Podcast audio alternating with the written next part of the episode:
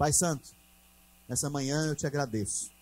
Te agradeço porque o Senhor nos amou de tal maneira que nos enviou o seu Filho único, unigênito, para que todo aquele que nele crê não pereça, mas tenha a vida eterna.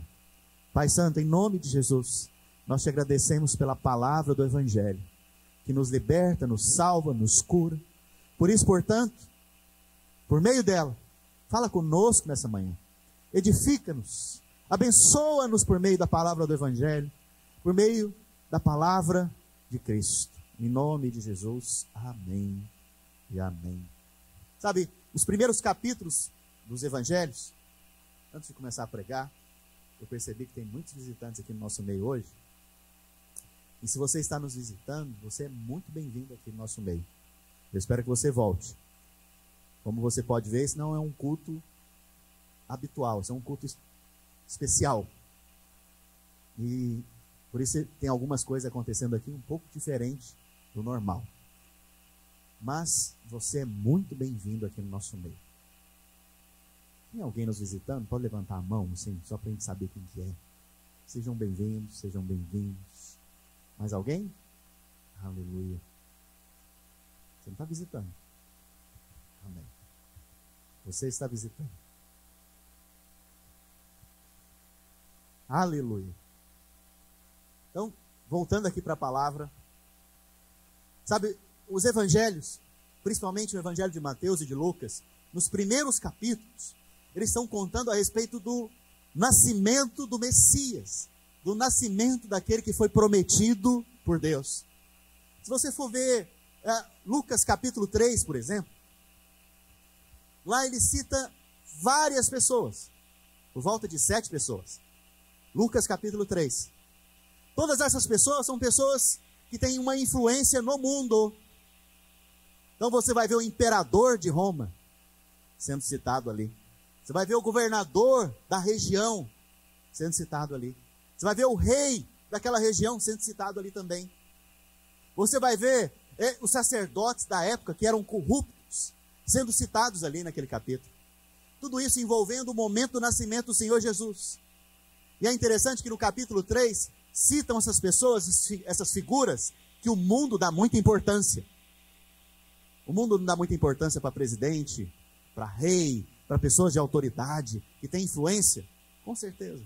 Hoje a importância, talvez, é quantos seguidores você tem no, no seu Instagram, quantos seguidores você tem em suas mídias sociais. Mas naquela época, era importante quem era o imperador, quem era o governador, quem era o rei, quem era, né, aquelas figuras que exerciam algum nível de autoridade. E a Bíblia cita elas para posicionar na história o momento em que Jesus nasce. Mas é interessante que nos capítulos 1 e 2 do Evangelho de Lucas, são citadas outras sete pessoas. Então nós vemos sete pessoas de um lado, sete pessoas de outro lado. Sete pessoas onde o mundo acha importante, e sete pessoas onde o próprio Deus as considera muito importantes. Essas outras sete pessoas, você vai ver, é Maria, mãe de Jesus, é Isabel, que era prima de Maria, é Zacarias, que é pai de João Batista, João Batista. Você vai ver essas pessoas figurando nesses primeiros dois capítulos do Evangelho. Pastor, mas por que você está dizendo isso? Eu estou te dizendo isso porque é interessante que para aquelas figuras que são muito importantes para o mundo, Deus destinou a elas apenas um versículo para falar delas. Estão comigo? Mas para aquelas que o Senhor considera importante, os homens e mulheres de Deus, ele destinou mais de 130 versículos para descrevê-los. Sabe o que quer dizer isso? Quando você dá importância para Jesus, honrando Jesus, entronizando Ele na sua vida, seguindo Ele, facilitando para Ele as coisas, o seu nome e a sua história está sendo escrita diante de Deus. E Ele a considera todos os seus dias, Ele o considera diante dele. Veja, esse é o momento que vai acontecer o Natal, o primeiro Natal, que é o nascimento do Senhor Jesus há dois mil anos atrás. Nós sabemos que nesse momento, não foi em dezembro. Provavelmente, alguns estudiosos dizem que é em setembro. Outros dizem que é em abril. Eu acredito que é em setembro. Mas, para nós não importa que a época. O que importa é a mensagem por trás do Natal. Você tem que aprender nesse tempo a falar a respeito do que é o Natal. Mas, pastor, o que é o Natal? Natal é o Deus que se fez gente. Natal é ele sendo Deus. Não se usurpou ser igual a Deus. Antes, ele se esvaziou. Preste atenção. Deus é grande? Obrigado. É muito grande. Você é muito generosa, essa menina, né? Aleluia. Olha, ele é muito grande. Ele é infinito. O que é uma coisa infinita? Não tem fim. Deus não tem fim. Ele é infinito. Ele é muito grande. Agora preste atenção: como que um Deus tão grande, tão poderoso, sabe, tão sublime, eterno, se esvazia, se comprime. E agora vai ser fecundado no útero de uma mulher. Preste atenção. Ele se esvaziou de si mesmo. Ele se ele tirou sua roupa, vamos dizer assim, de Deus. Se fez gente, carne e sangue, diz a palavra. E veio habitar entre nós, diz a palavra também, cheio de graça e de verdade. Então, o Natal é o Pai dando o seu filho por mim e por você. Esse é o Natal. Aproveite essa estação, onde Ele é a razão, para você falar dele. Porque as pessoas são mais abertas nesse momento para ouvir, para ouvir a respeito dele. Mas voltando aqui, porque eu, porque eu estava dizendo, de um lado, nós vemos sete pessoas que o mundo as considera. De outro lado, nós vemos outras sete pessoas que Deus as valoriza. E eu já contei para vocês por que Deus valoriza elas. Por isso ele destinou, a Bíblia foi escrita por vários secretários. Mas o autor da Bíblia é o Espírito Santo. E o Espírito Santo destinou a essas pessoas cento e trinta e tantos versículos. Interessante. Pode projetar, por gentileza, o slide que eu pedi? As sete pessoas que o Senhor cita no Evangelho de Lucas são essas. Teófilo é o primeiro. Sabe, nada está na palavra de Deus por um acaso. Nada, nada, nada. Até a geografia, a localização é importante porque ela tem uma mensagem destinada por trás. Cada nome na Bíblia tem uma mensagem por trás. Sabe, Teófilo significa o quê? Amigo de Deus. Vocês são amigos de Deus. Já não, não vos chamo mais servos, mas vos chamo amigos. Porque tudo quanto tenho recebido do meu Pai, diz o Senhor Jesus, eu vos dado a conhecer. Então, quanto mais você conhece do Senhor, mais você é amigo dele. Então, o primeiro nome aqui é Teófilo. O segundo nome que nós vamos ver é Zacarias. Zacarias significa lembrado por Jeová, lembrado por Deus. Lembrado a respeito de quê? Lembrado a respeito do juramento, das promessas. Isabel significa juramento promessas. Promessas de Deus. Depois nós vemos também o anjo Gabriel anunciando o nascimento do Senhor. Gabriel significa homem de Deus.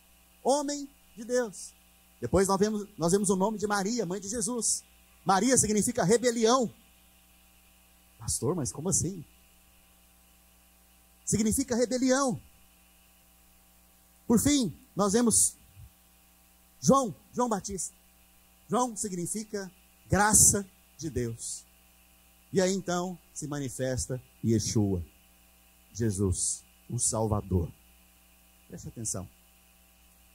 Até nos nomes nós vemos a mensagem do Natal. Até nos nomes nós vemos a mensagem do Evangelho. Olha só. Quantos aqui são amigos de Deus? Amigos de Deus. O Senhor lembrou-os de vocês e de sua promessa. O homem se rebelou contra ele, mas por meio da sua graça, ele enviou o seu Salvador. Veja, a mensagem está escondida nos nomes. Nos nomes. A mensagem do Salvador está escondida nos primeiros nomes dos evangelhos. E não está ali por um acaso. Você percebe que essas pessoas que Deus valoriza, elas carregam uma mensagem. Você que valoriza o Senhor, Deus te deu uma mensagem para você carregar. E a mensagem é a mensagem do Evangelho. A mensagem que carrega a promessa de Deus. Porque Deus se lembrou de você e se lembrou de todos aqueles que pecaram e carecem da sua glória. Lucas capítulo 2, verso 8.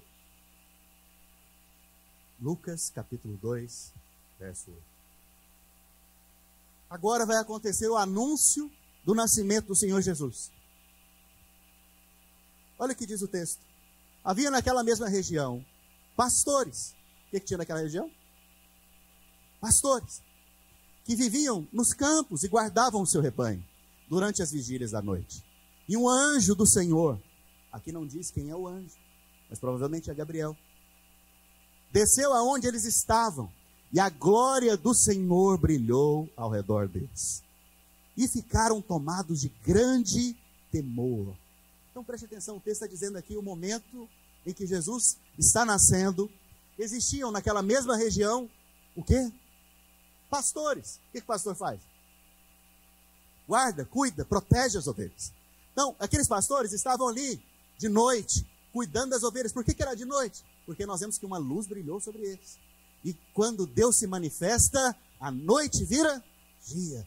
A escuridão se torna dia. Veja, quando Deus manifestou na sua vida, você que estava em trevas, o que, que aconteceu? Veio luz sobre você. Essa é a primeira experiência. Quando você recebe a boa notícia, a, a notícia do Evangelho, luz Glória de Deus vem sobre a sua vida. E é interessante que o primeiro que Deus conta é para quem? Vamos de novo? Vocês entenderam. Para quem que Deus conta primeiro? Ainda tem muita gente em dúvida. Ou está sem, sem generosidade. Deus conta primeiro para os pastores. Aqui um detalhe para você. Você que gosta de meditar na Bíblia e estudar a Bíblia. A primeira vinda do Senhor Jesus, ela inicia com ao nascendo de uma virgem, mas as pessoas que estavam sabendo eram Maria, Isabel, Zacarias e os pastores. Preste atenção. Jesus vai voltar? A Bíblia, ela define padrões. Padrões que se repetem. Nós estamos falando hoje do nascimento do Senhor, mas nós cremos que ele também vai voltar um dia. Porque não só nasceu, ele nasceu, viveu entre nós e morreu. Mas ao terceiro dia ele fez o quê? 40 dias depois ele foi assunto aos céus, está sentado à direita do Pai. E nós estamos aqui esperando por quem? A questão chave aqui é que eu creio, isso é uma crença pessoal, pelo padrão bíblico, que nos dias que antecederem a volta do Senhor Jesus, Ele vai colocar no coração dos pastores uma unção especial, uma percepção especial, em que vocês vão perceber que Ele está voltando. Por isso, muitos pastores vão se levantar durante esse período e vão falar: o noivo está vindo, o noivo está voltando, Jesus está voltando. Eu pergunto a esta igreja: já ouviu pastores aqui à frente falando a respeito disso? Pois o noivo está voltando. Aleluia. Mas veja, o anjo, ele apareceu aos pastores. E aqui eu quero falar algo a respeito de pastor.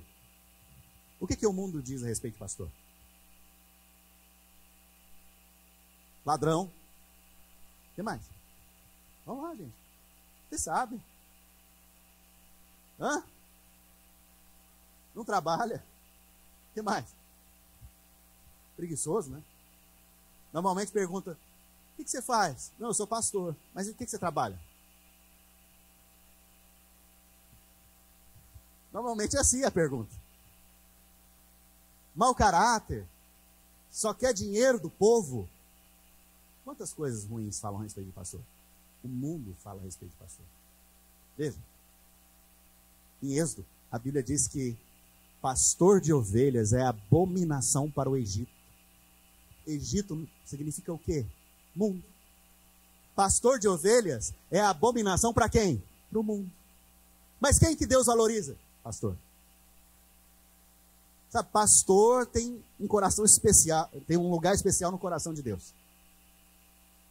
Você vai ver, Jacó, um dos patriarcas, era o quê? Pastor de ovelhas.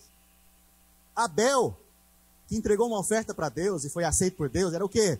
Pastor de ovelhas. Davi, o amado, era o quê? Pastor de ovelhas. Moisés estava no deserto fazendo o quê? Pastoreando ovelhas. Veja, Deus tem um, algo especial na vida de pastor. Pastor é alguém muito importante para Deus. Você tem que aprender a valorizar o que Deus valoriza. Eu estou pregando, não em minha defesa, mas quero te ensinar. Você tem que aprender a valorizar o que Deus valoriza. Sabe? Valorize os pastores não sentem para falar mal de pastores, mesmo que eles estejam errados, mesmo que eles tenham falhado. Porque quem julga é Deus. É Deus que levanta e Deus que abate. Sabe? Você tem que aprender então a valorizar o que Deus valoriza. E Deus valoriza, pastor. Tanto é que a mensagem do Natal chegou para eles primeiro.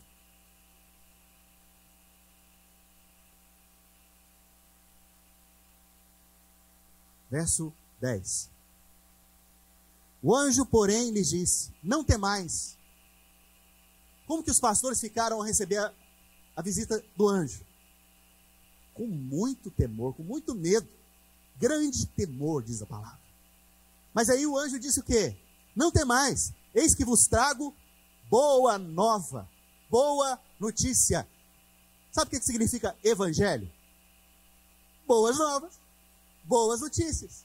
Quem aqui quer receber boa notícia? Meu Deus, receber boa notícia é bom demais. E a boa notícia que Deus te ama a tal ponto de entregar o seu próprio filho é maravilhosa. Porque você nunca vai saber o tanto que Deus te ama até saber o quanto Deus amava ou ama o Senhor Jesus.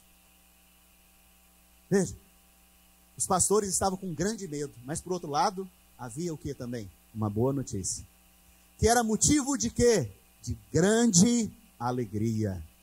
Sabe, as boas notícias do Evangelho produzem grande alegria na sua vida e remove todo o medo de você. Aleluia. Grande alegria. Mas qual que é a boa notícia? Verso 11. É que hoje vos nasceu na cidade de Davi o Salvador, que é Cristo, o Senhor. Sabe, interessante que a Bíblia fala que nasceu o que? Quem? Um Vamos lá, gente. Só quem tomou café. Vocês tomaram café aqui de manhã? Eu sei que vocês foram dormir tarde. Eu sei que alguns ficaram talvez até três da manhã. Outros foram dormir mais cedo, assim como eu. Mas quem que o Senhor deu? Está melhorando. Deixa eu tomar água aqui enquanto você pensa.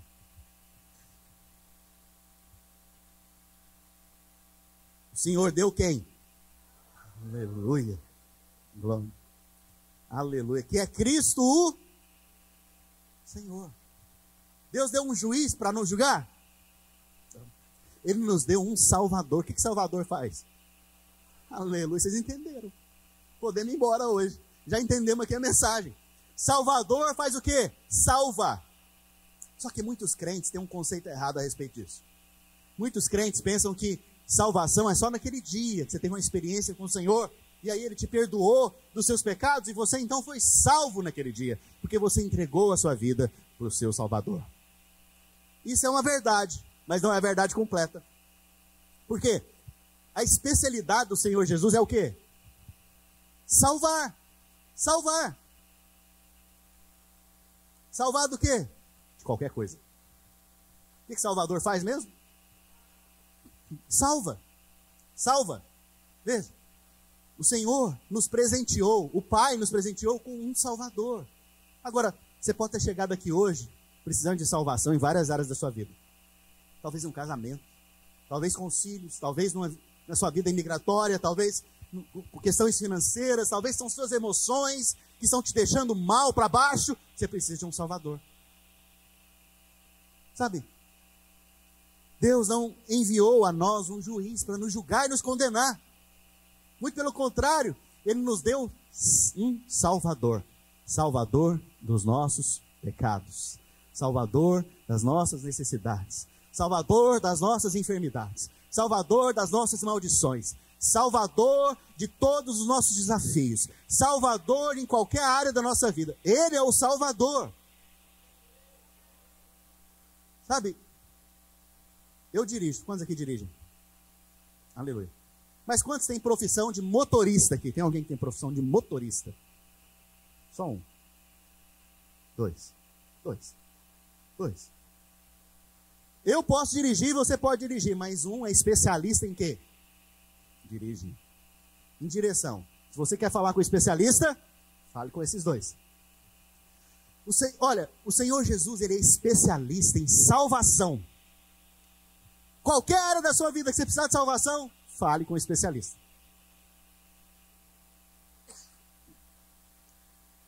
Quantos aqui cozinham? Sabe? Estou perguntando. Tira uma foto, por favor. Porque eu coloquei, Deus colocou no meu coração de o semestre que vem eu visitar todos os irmãos da igreja. Eu vou visitar você. Pode me esperar.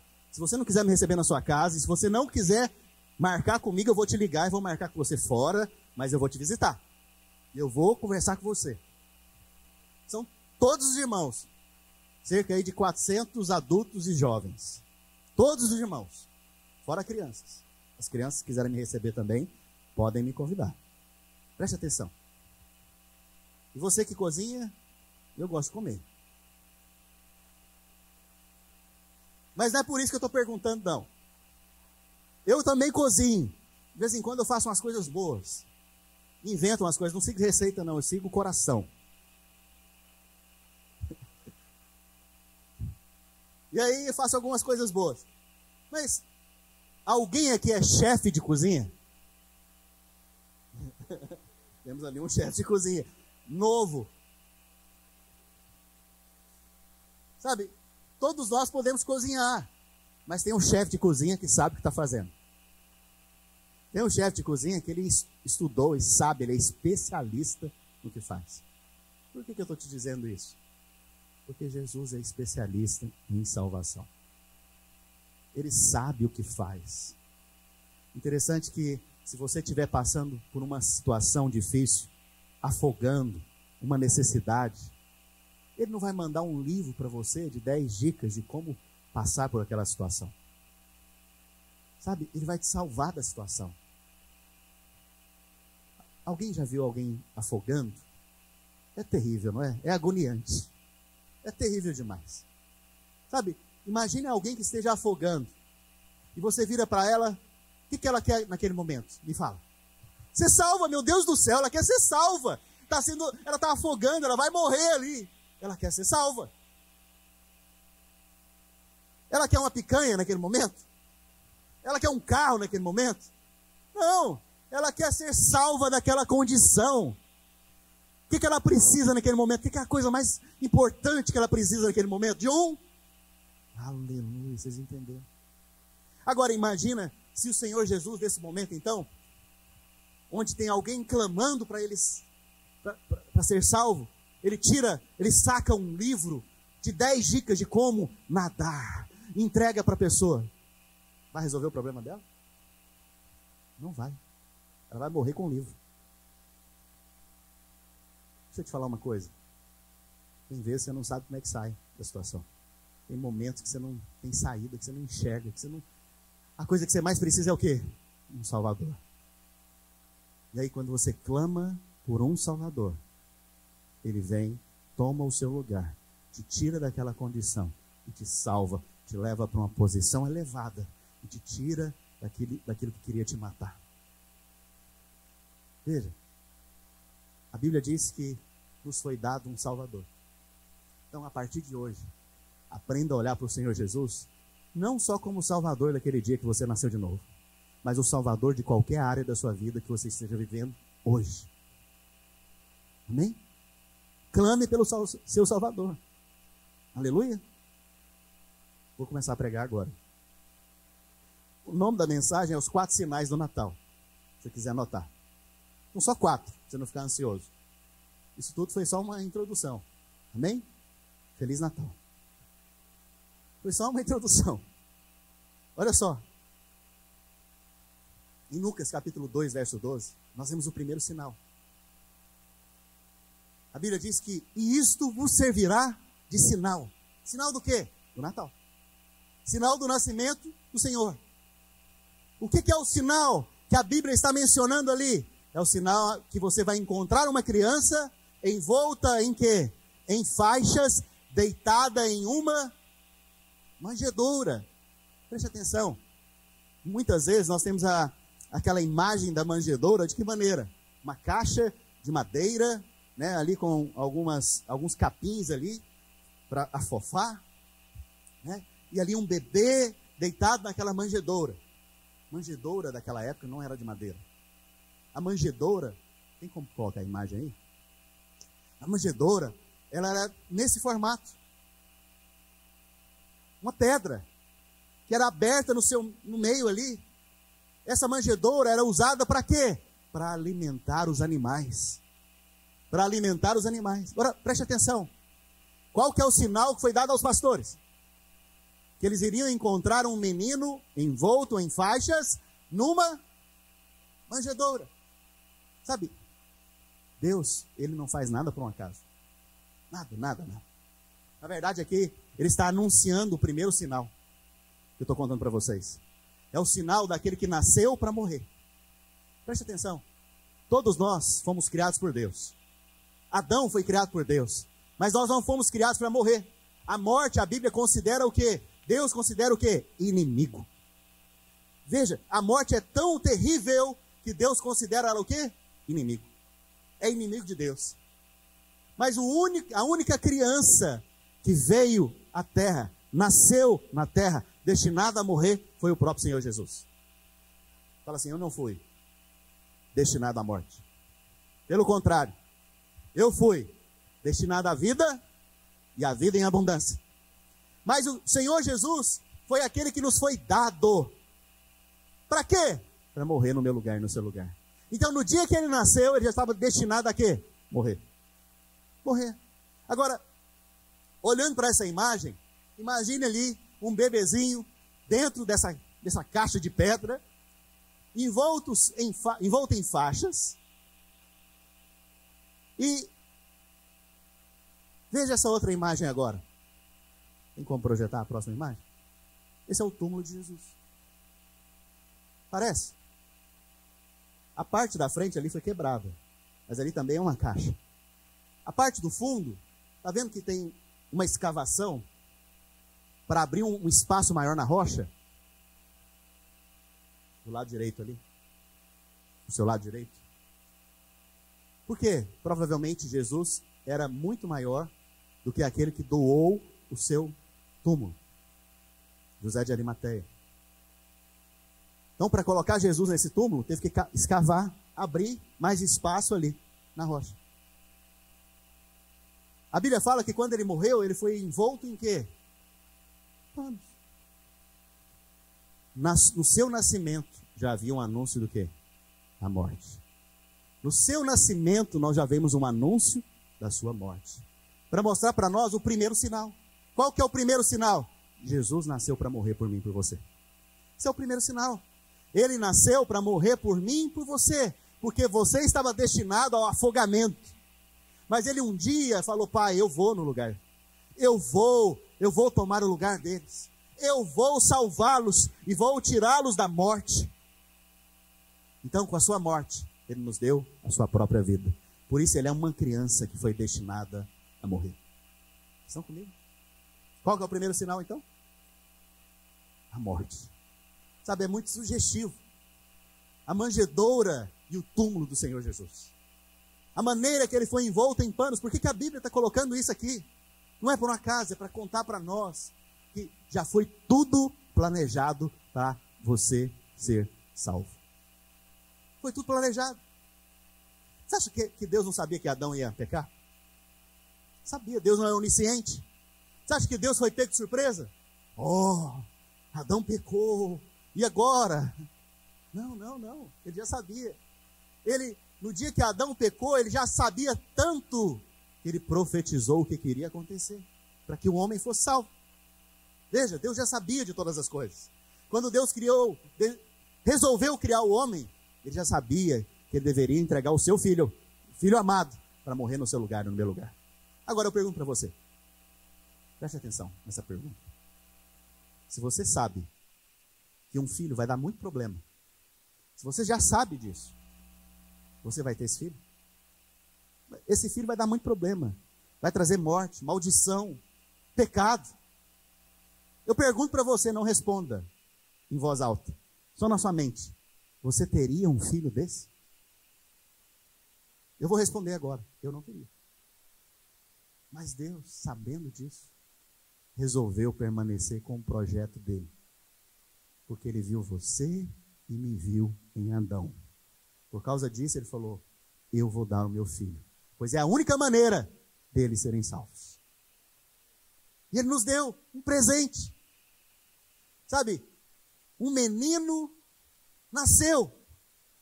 Porque meninos nascem. Mas um filho se nos deu. Preste atenção. Jesus ele começou a existir a partir de que dia? Sempre existiu. Por isso um filho se nos deu.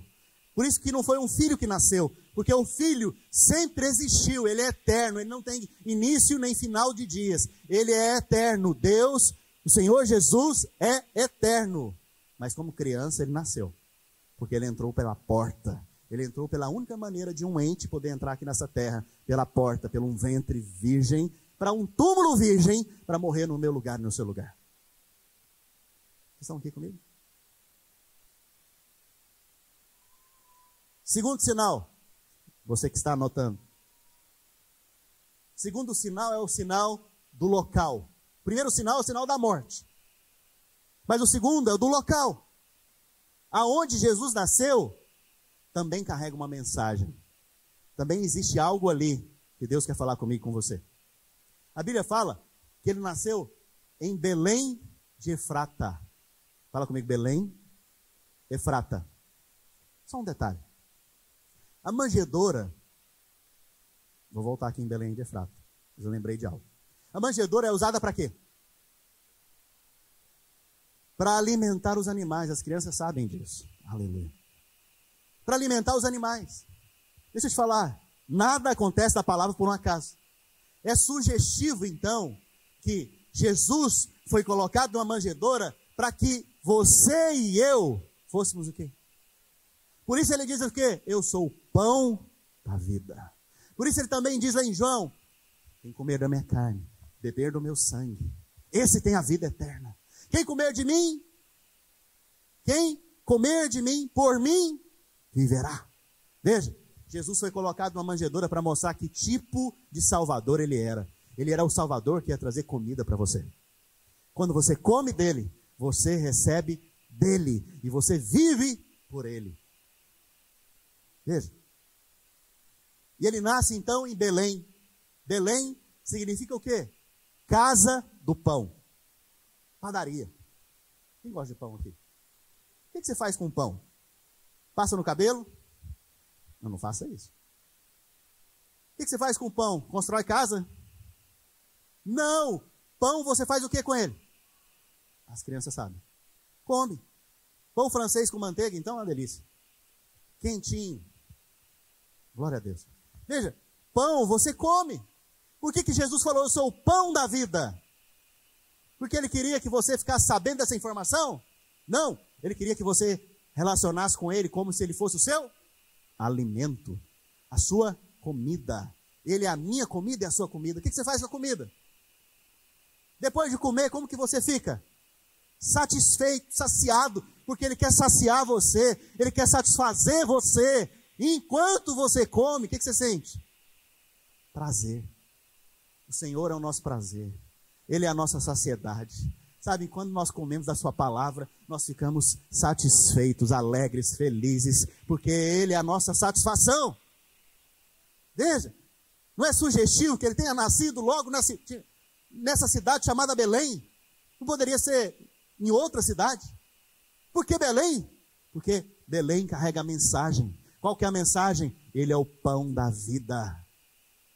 Mas ela chama só Belém? Belém o que? Efrata. Sabe o que significa Efrata? Monte de cinzas ou frutífero. Preste atenção. Se eu.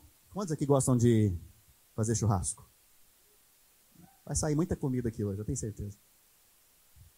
Depois que você termina o churrasco na churrasqueira mesmo, não é aquela churrasqueira elétrica, ou a gás, no carvão. Depois que o carvão queimou, o que, que sobra? Cinzas, cinzas, cinzas. O que, que significa as cinzas? Acabou. Acabou. É ou não é? Sim ou não? Sim. Preste atenção. Jesus, ele nasceu numa cidade chamada Belém Efrata, na região aonde se criava ovelhas, cordeiros, para serem sacrificados lá no templo, em Jerusalém. Ele é o cordeiro de Deus que faz o quê? Tira o pecado do mundo. Pelo sacrifício dos cordeiros daquela época, pessoas eram perdoadas e redimidas dos seus pecados durante um ano. Mas esse cordeiro que agora está chegando, que é o sacrifício final, que vai ser queimado pelo juízo de Deus, pelo fogo de Deus, no meu, no meu lugar, no seu lugar. Preste atenção. Depois de ser queimado, depois do churrasco, sobra o quê? Cinzas. Na cruz do Calvário, o Cordeiro de Deus disse o quê? Está consumado. Cinza. Cinza. Mas depois que as cinzas se estabelecem, qual que é o próximo significado de Efrata? Frutífero. Qual que é a mensagem? Qual que é o sinal que Deus quer que você saiba? Qual que é o princípio espiritual que Deus quer que você lembre? Você que come do pão da vida, da obra consumada do Senhor Jesus, você experimenta de muita frutificação no seu casamento, na sua família, sobre os seus negócios, sobre a sua vida espiritual, você é muito frutífero. Se você comer do pão da vida, da mensagem do evangelho, da obra consumada, ah, você vai prosperar e vai se tornar muito frutífero. Você está vendo o sinal? Que sinal maravilhoso do Natal. Sabe? Nada, eu volto a te afirmar, nada está na palavra por um acaso. Até os nomes estão lá por um propósito. Até aonde o Senhor nasceu, a cidade, a região, o local que foi colocado, tudo aponta para uma mensagem que Ele quer que você saiba a respeito dele, aonde você pode se alimentar dessa mensagem com prazer, com satisfação, com alegria. E quando você se alimenta dessa mensagem, algo acontece na sua vida. Você é transformado, vida vem sobre você, unção, graça, sabe? Frutificação vem sobre você. Vocês estão sendo abençoados? Estou acabando. Sobrou lá alguma coisa do Natal? Do jantar de Natal? Vamos ter almoço hoje aqui para valer. Glória a Deus. Por fim, sinal da Virgem. Isaías 7,14 diz: Portanto, o Senhor mesmo vos dará um sinal. Quem que vai dar o sinal? Preste atenção. Para que serve sinal de trânsito? Para te dar o quê? Ah, ótimo, direção. Direção. Para você saber o que fazer. Quem está dando o sinal agora? Para te dar o quê? Para você saber o que fazer. Preste atenção. Eis que o Senhor vos dará um sinal. Que sinal é esse? Senhor, eis que a virgem conceberá e dará à luz a um filho. Olha que sinal maravilhoso uma virgem vai ter um filho. É uma loucura. ou é um grande milagre. E foi o que? Um grande milagre. Porque o anjo apareceu para Maria e disse: Você é uma mulher muito favorecida. Porque o ente que há de nascer de ti será um Salvador, um Messias, aquele que foi dado aos homens para o salvar. Veja, o sinal da Virgem, ele vem acompanhado com outra coisa. Olha o que o texto diz. A Virgem vai conceber e vai dar a luz. A quem? O que está escrito? Qual que é o nome? Isso, vocês estão falando hebraico agora, sabia? Emanuel é uma palavra em hebraico. Que quer dizer o quê? Deus conosco. Fala assim, Deus é comigo. Ele é com você e é comigo. Romanos diz o quê? Se Deus é por nós, quem será contra nós? Será que o Covid é contra nós? Será que a enfermidade pode ser contra mim? Será que a crise financeira pode ser contra mim? Porque se Deus é comigo, quem que pode ser contra mim? Aí qual que é a prova que Romanos usa para dizer que o Senhor é com você? Porque aquele que não propôs o seu próprio filho, não vos dará graciosamente com o filho. Todas, todas, todas são quantas coisas? Todas, todas, todas. Todas as outras coisas. Preste atenção. A prova que Deus é com você é que Emmanuel veio e morreu por você e por mim. Sabe, o maior sinal, pessoal do louvor, o maior sinal de que o Senhor é com você é que ele te amou de tal maneira que deu o seu próprio filho. Mas você pode perguntar, pastor, por que, que isso teve que acontecer? Simplesmente porque lá em Gênesis, um homem chamado Adão pecou. Pastor, mas foi ele que pecou, não eu. Deixa eu te perguntar: se seu avô não existisse, você estaria aqui hoje? Hã? Seu pai não existisse, você estaria aqui hoje? Não, não precisa de muito para entender isso. Quando Adão pecou, quem pecou? Todos pecaram. Todos nós estávamos em Adão. Mas agora, nós somos tirados de Adão, porque nós morremos com Cristo e ressuscitamos nele. Porque você ressuscitou nele, você se tornou justo, justificado por meio da fé. E agora, aquele que antes tinha domínio sobre nós, que era o pecado, já não tem mais domínio. O pecado não terá domínio sobre vós, porque você não vai estar mais debaixo da lei, mas sim de Cristo, da graça. Veja, lá em Gênesis, a Bíblia fala que depois que Adão pecou, Deus perguntou: Adão, Adão, onde estás? Será que Deus não sabia onde Adão estava? Sabe, ele sabe todas as coisas. O problema é que Adão já não sabia mais onde estava. Você sabia que essa é a primeira pergunta da Bíblia? Adão, onde estás? Pergunta para o irmão do seu lado aí, onde você está? Essa é a primeira pergunta da Bíblia. A primeira pergunta da Bíblia é feita por Deus. Próximo dessa pergunta, Deus profetiza a primeira profecia. Ele fala para a serpente: Eis que a semente da mulher, mulher tem semente? Eu não vou explicar para você, tem crianças no recinto. Mulher não tem semente, quem tem semente é o homem. Mas Deus está falando que a semente da mulher iria pisar a cabeça da serpente ele esmagaria a cabeça e a serpente lhe feriria o calcanhar. Que mulher é essa? Maria, mãe de Jesus, pela qual deu a luz a um ente, cuja semente não é de homem, é a semente de Deus. Por isso é chamado filho de Deus. Sangue puro, não descendente de Adão. Sangue puro, sem mácula, sem defeito sem pecado, para que por meio do seu sangue pudesse comprar para nós de volta o acesso a Deus, Pai. É muito poderoso, é muita graça. E hoje então nós temos livre acesso diante do trono da graça por meio do sangue de Jesus Cristo, o Senhor, o Cordeiro de Deus, que pagou o preço por mim e por você. A segunda, segunda não. A primeira pergunta do Novo Testamento é: onde está o rei dos judeus? Preste atenção. A primeira pergunta é: Adão, onde estás? Mas a primeira pergunta de, do Novo Testamento é: onde está o rei dos judeus? Por quê? Porque quando você descobre onde Jesus está, você descobre, você é achado para estar no mesmo lugar. Quantos aqui descobriram onde Jesus está? Quantos aqui perceberam que ele foi dado para mim para você? Então hoje você está em Cristo.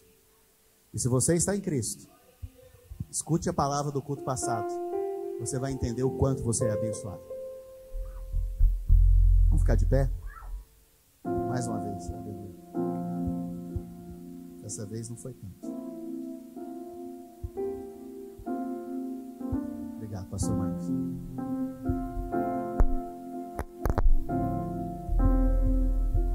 Sabe, se Emanuel é com você, ele é com você, a prova disso é que ele foi dado a nós.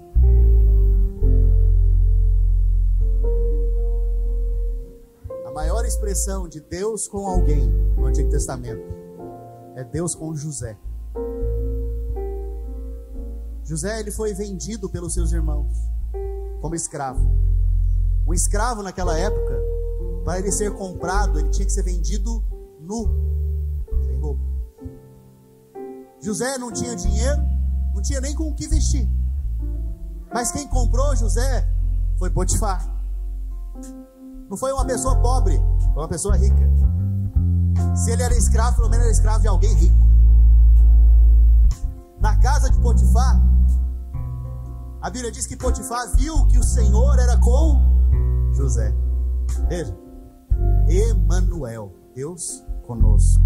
Deus era com José. Porque Potifar, que era um homem do mundo, não era crente. Uma pessoa que vivia no mundo, viu que Deus era com José. Como que ele viu? Será que ele sentiu no espírito? Não. Ele viu nitidamente coisas físicas que José colocava a mão e era abençoado, prosperava. Deus ser com você, filho, quer dizer que as pessoas lá fora do mundo vão perceber fisicamente que tem algo diferente na sua vida.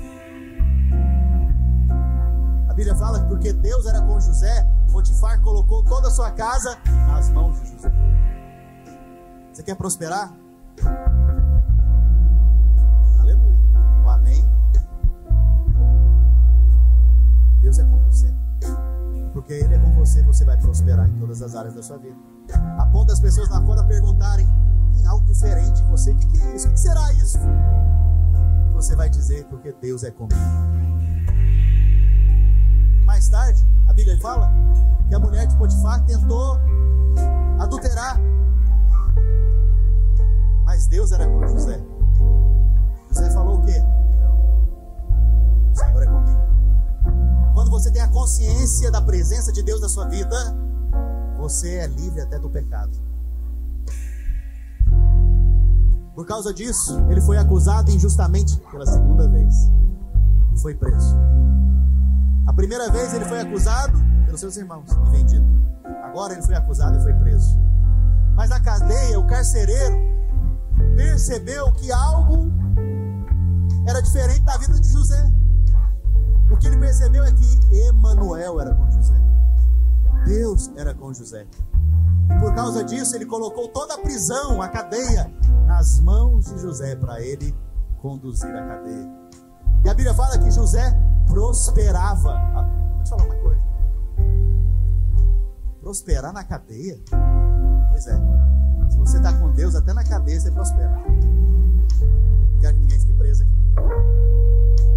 Preste atenção portas foram se fechando para José, mas aonde José passava, prosperava e depois porta abria.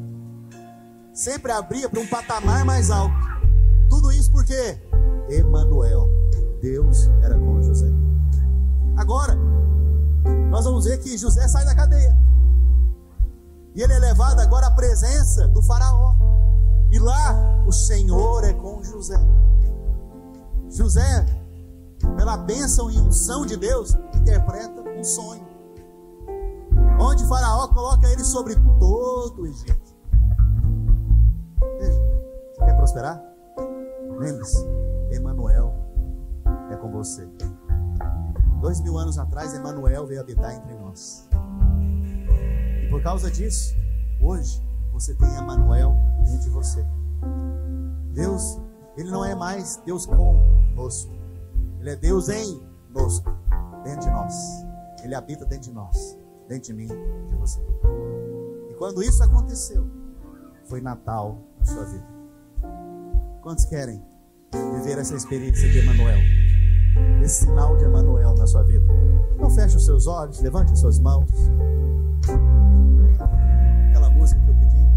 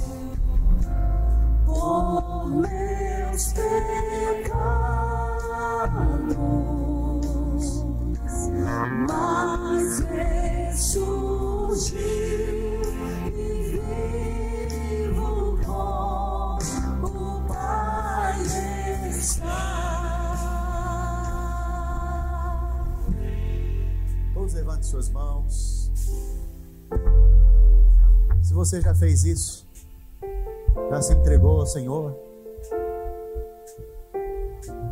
só agradece Ele agora. Você que está nos visitando, que ainda não fez de Jesus o seu Salvador, eu gostaria que você repetisse essa oração comigo. Você que está de casa, nos vendo, hoje é um bom dia para o verdadeiro Natal acontecer na sua vida. Só você repetir essa oração comigo, crendo no seu coração. Fala comigo, Senhor Jesus.